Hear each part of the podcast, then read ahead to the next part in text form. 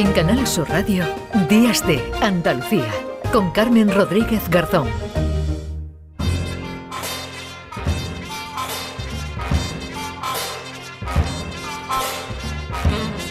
Pasan cuatro minutos de las 10 de la mañana, iniciamos ya tercera hora de programa y lo hacemos como siempre recibiendo aquí en Días de Andalucía a Paco Reyero. Hola Paco, ¿qué tal? Muy buenos días. ¿Qué tal? ¿Qué tal, Carmen? Con esto de pasan los minutos me he acordado de aquello de la, la gran cantante a la que le preguntaron por ti no pasan los años. Y ella dijo, no pasan, se quedan, se quedan, ¿no? Pues efectivamente. Ojalá pasaran. Se van a quedar estos minutos ya marcados a fuego en la, en la radiodifusión mundial. Claro que sí. en adelante va a ser una cosa. Igual eh, que mítica. quedan, que quedan todavía, bueno, quedan pocas horas, así que no, no vayan haciendo todo lo que tengan que hacer este, este domingo, vayan adelantando para que a la una de la noche ya del lunes, pero bueno, esta próxima madrugada, se queden de nuevo, igual que están haciendo ahora, pegados a la radio, a Canal Sur Radio, para escuchar el Flexo con, con Paco Reyero, que siempre viene cargado de, de temas y sobre todo de invitados muy interesantes, de invitada, en este caso de la que nos vas a hablar primero, ¿verdad Paco? Sí, vamos a charlar, charlamos de hecho con Rosa María Calaf, esa reportera que entra eh, dentro del, del espacio de la leyenda periodística. Es una Total. mujer que con 18 años, en el año 63, ya hizo un viaje al Círculo Polar Ártico, pero en autostop. Venga ya. Eh, y además animada por su padre. Quiero decir que no es que fuera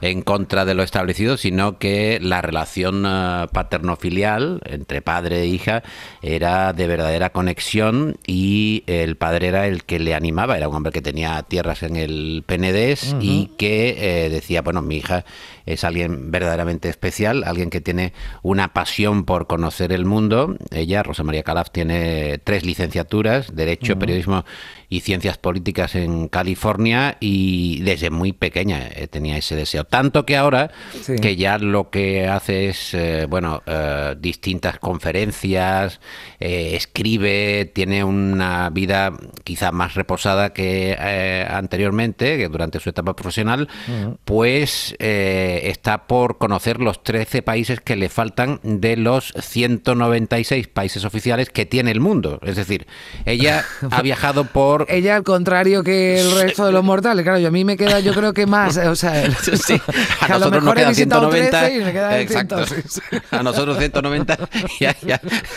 Nosotros hemos visitado Portugal, eh, Andorra y España, si acaso, y ella eh, va porque lo que le falta son los 13 de, de resto. O sea, ella no sé lo que le quedará, le quedará, no sé, ¿qué te digo yo? Las, las islas, la- cualquier, Pues sé. Cualquier isla desconocida del Pacífico, no, no sé por dónde andará. Pero bueno, hemos charlado con, con ella y aunque ella dice que no cree en el más, en el más allá, desde luego el más acá lo tiene bien explotado y eh, le hemos preguntado por esa sensación que tiene cuando uno ve a, a personas, a, a gente que no tiene absolutamente nada de, de países de, de todo tipo y sin embargo eh, dan la sensación de ser felices. Es el, privilegio que tiene también el ser humano, ¿no? que es capaz de hacer este tipo de, de- de abstracciones y entonces, pues bueno, valorar aquello que tiene. ¿no? Y te sorprende, te asombra, pero sobre todo te produce una gran admiración esa capacidad de, de- de resistencia ¿no? a, la, a la adversidad y sobre todo lo que te pones enfrente de cómo somos nosotros de exagerados, que estando en el- la parte del mundo que estamos, pues que nos quejemos tanto. Yo recuerdo una vez que mm, creo que fue un, un misionero de la Orden de los Padres Blancos, eh, decía, aquí eh, donde estaba él, tienen muy pocas cosas y también pocas preocupaciones. Ustedes tienen muchas cosas y también muchas preocupaciones. Siempre cuando nos parece que lo que, lo que nos está pasando es tremendo, ¿no? Pues entonces ya digo, hay que, que echar un vistazo alrededor. Mm, el capitalismo siempre inventa nuevas necesidades, nuevas angustias, crea los problemas y procura las soluciones vía pago, por ejemplo. El hecho de poder Sí. dormir tranquilamente a pierna suelta, como la gente no puede dormir, pues ahí hay una píldora, ¿no? O esta especie de millonarios suicidas, eh, gente que lo tiene todo y que sin embargo pues desaparece porque no puede soportar el peso de la vida realmente, ¿no? porque hay una enorme dosis de egoísmo ¿no? también en el, en el ser humano. Creo que es muy importante y eso sí que es una cosa que yo, mi familia, y yo siempre digo que todo lo que he podido hacer lo he hecho gracias a la maravillosa familia que, que tuve, pues es enseñarte ¿no? el, el- el valor eh, que, tienen las cosas y apreciar lo, que tienes y el, el placer y, digo placer, aunque parezca que no va a ser la palabra adecuada, de, ayudar a los demás, o sea, de, contribuir pues, en, lo que puedas aportar eh, que tú tengas, y no me refiero solo a lo material, ¿no? Con las, a las demás personas que a lo mejor puedan carecer de ello, ¿no? A veces pues por voluntad propia o por mala gestión, pero muchísimas veces pues eh, de una forma muy injusta, ¿no? Simplemente por haber caído en esa parte del mundo donde se nace y se muere en el mismo lugar y en el intermedio entre ambas acciones lo único que se intenta es llegar al día siguiente, es decir, sobrevivir. Pues ahí tienen para, para pensar, ¿verdad, Paco? Con todo lo que dice Rosa María Galaf, ¿no? Eh, una conversación deliciosa, llena de elementos nutritivos, porque eh, Además, una persona que habla desde la experiencia, exactamente, ¿no? Que yo creo que, que, que, por eso lo hace todavía más interesante, ¿no? Porque, bueno... Sí, tiene un mm. larguísimo bagaje, pero aparte tiene una mirada que todavía mm. conserva la inocencia, la, curiosidad y que en ningún caso eh, tiene esa forma de ver la vida displicente o que mm. trata con poco mm. cariño a, la gente que le rodea o a los propios compañeros. Es una entrevista que digo tiene mucho, mucho sentido desde el punto de vista del conocimiento de alguien que ha tratado y ha viajado por todo el mundo. Y hemos mm, tenido una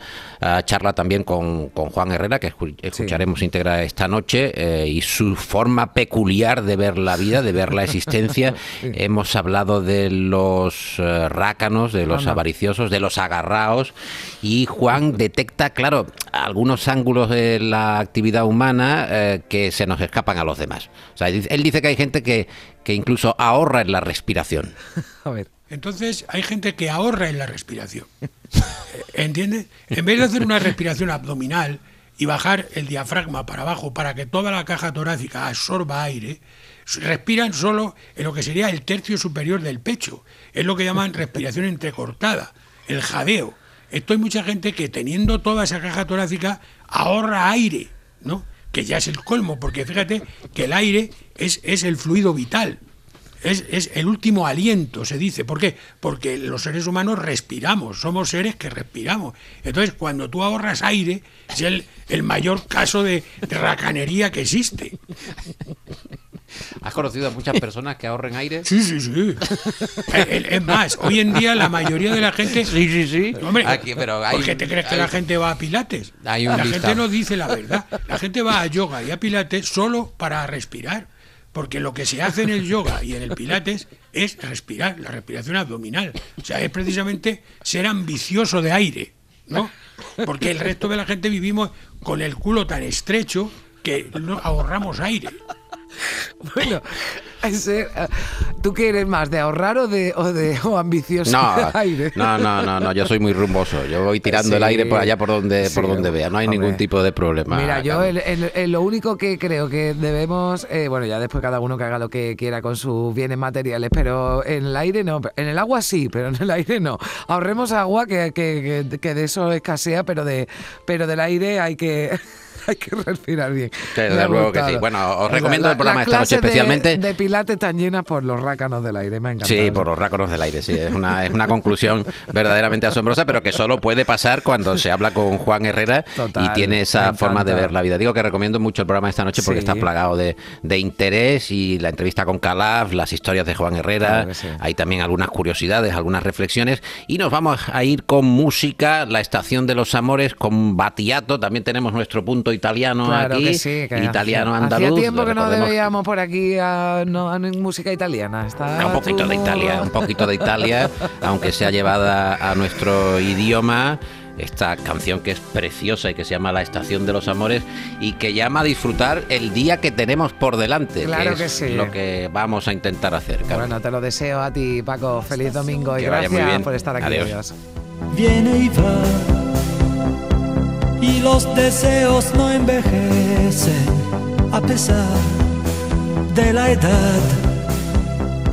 Si pienso en cómo he malgastado yo mi tiempo, que no volverá, no regresará más. La estación de los amores viene y va y llegarás sin avisar, ya verás, te sorprenderá. Tuvimos tantas ocasiones perdiéndolas. No las llores más, no las llores hoy más. Le queda un nuevo entusiasmo por latir al corazón y otra posibilidad de conocerse. Los horizontes perdidos no regresan jamás. En Canal Sur Radio, Días de Andalucía. Con Carmen Rodríguez Garzón.